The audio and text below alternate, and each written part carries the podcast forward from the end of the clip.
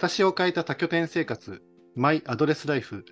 このポッドキャストは多拠点生活プラットフォームアドレスに関わる人たちにフォーカスした番組です。住居や触れ合う人々、普段と違う環境がもたらした暮らしの変化について、インタビュー形式でお話を聞いていきます。今回のゲストは、動画制作ディレクターで、アドレスコーヒー部おやつ担当のかなちゃんです。かなちゃんよろしくお願いします。よろしくお願いします。よろしくお願いします。始まりましたよ。始まりました。緊張しますね。え、緊張する？大丈夫です。いつちょっと、いつも通りの素敵な笑顔のかなちゃんでお願いします。まあ、笑顔は伝わらないから、ラジオでは。笑顔も伝わるように頑張ります。伝わるように、はい、ニコはい、ニコでお願いします。ちょっと張り切っていっぱい書いてきたので、あ、なんか、さっきちょっと事前打ち合わせで A42 枚にまとめたと聞いて、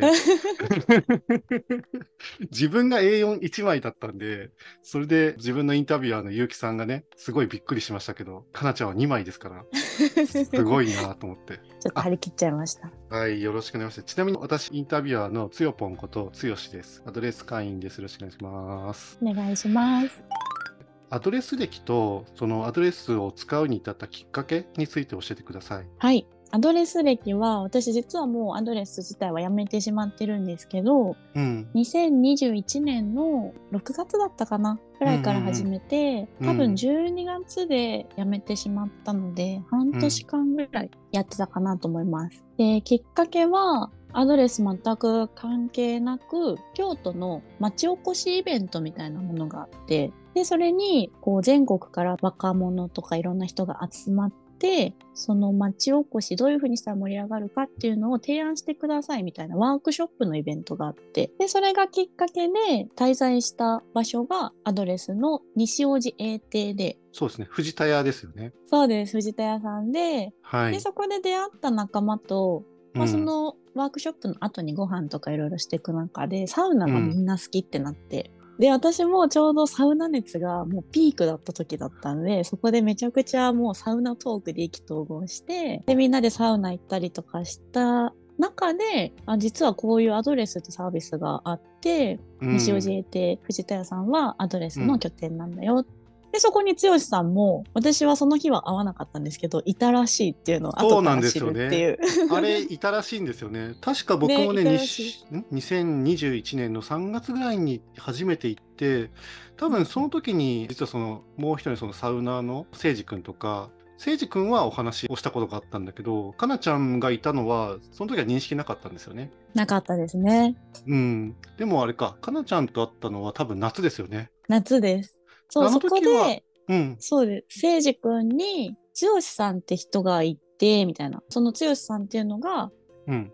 最初にワークショップで行った西尾寺店に実はいたんだよ、みたいな話を聞いて、ほその事前情報はあったんですよね。う。へえ。で、なんはであの時、剛さんと会ったんでしたっけ？あ、コーヒー巡りか。そうです。僕が実はアドレスコーヒー部のまあ立ち上げをした後に、オフラインでちょっと皆さんで集まって楽しみましょうみたいな、まあ、そういう企画を実は立ち上げて、あの時は確か京都コーヒー学部のランチにみんなで行って、その後にはしごして、京都のヒアっていうコーヒー屋さんに行くよって時に、かなちゃんが合流してきたっていう、そこはすごいね、鮮明に、鮮明に覚えてます、なんか。そうでした、そうでした。うーん。ちょうど京都に着いた日で、ですで、誠司君とやりとりしてて、うん。うん今コーヒー部の人たちと一緒にいて剛さんもいるから来なようんみたいな、あ、そうだったんだ。いやー、懐かしい懐かしい。ですね懐かしい。ありがとうございます。じゃあ、2番目の質問いきますね。アドレスをまあ使う頻度とかまあ使い方なんですけど、まあちょっと半年間のね、中でちょっとまあ思い、覚えてる内容で結構なので。その当時は月の半分くらいアドレスやってましたで東京に一人暮らしのお家を借りててというのも東京で、まあ、ちょっと仕事をしていたのもあったので、うん。まあ、基本はそので動画制作ってお家でパソコンと w i f i があればできる仕事なんですけど、うん、私撮影とかもやってるのでちょっとその撮影の時期は東京にいなきゃいけないっていうのがあって本当はずっとアドレス使ってたかったけど、まあ、一応東京にもお家を借りて東京で仕事をしながら、うんまあ、それがない日はアドレスを使うみたいな感じでどっちかというとそのアドレスホッパーでこう暮らしてるっていうよりはなんかワーケーション感覚の方が近かったかもしれないですね。ああ、なるほどね。まあ、うんあれですよね、動画撮影で結構、まあ、東京を拠点にしてあちこちこう撮影しに行って、で、その持ち帰ってデータをワーケーションで編集するみたいな、そういう生活ってことですよね。そうです、そうです。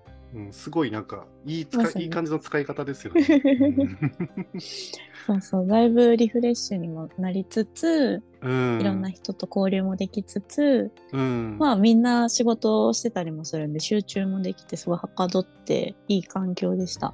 へえもしじゃあそれがアドレスがなくてそういうワーケーションとか行かなかったら撮影以外をひたすら自宅にこもって編集をするみたいな何も。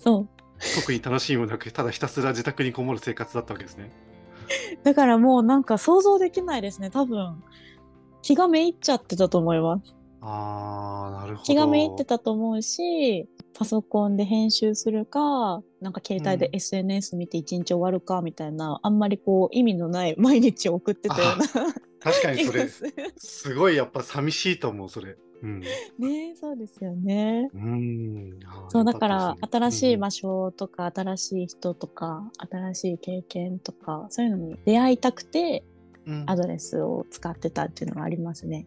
うん。人と会わなかったら多分なんか終わると思って何かが終わっ。うんうん。てしまうような 気がすると思ってちょうどコロナ禍で仕事も今の仕事になったので本当にうん編集してる時間は一人だから人と会わなくなるなと思って。ああ、なるほど。確かにあの時はコロナ禍、コロナ真っ最そうなんですよ中でしたもんね。そうなんですよ。なので、まあ、アドレスを使えば、うん。なんて言うんですかね、合法的にじゃないけど、うん。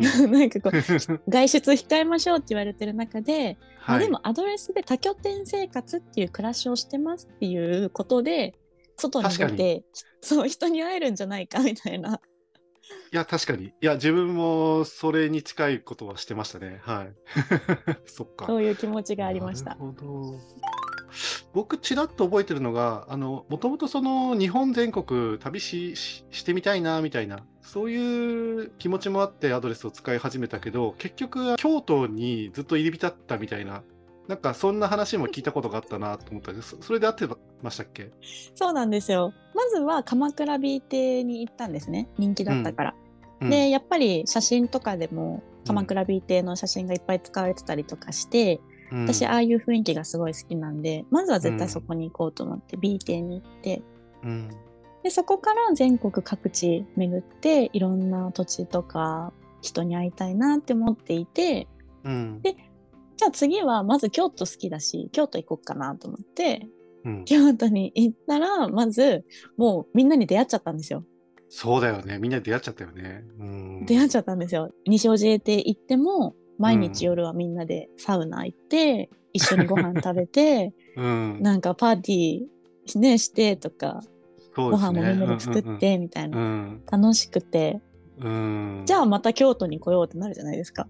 まあなるよね。そうでうん気づいたら、うん。あれ私京都にしか来てないなみたいな。まあでも最初その人にやっぱりねあ会わなくなるからやっぱりねあの会うためにと言ったらちょっとあれかもしれないけど、まあ、そういう使い方をいやまあけ結局は本質的にはしていたってことですよね。それがまあたまたま京都だったっていう。そうね。はい、ありがとうございます。今回はここまで。次回へ続きます。番組ではインタビュー出演してくれるゲストさんを募集中です。次戦多戦を問わず、アドレスユーザーや関係者の方はどしどしご応募ください。アドレス4周年おめでとうございます。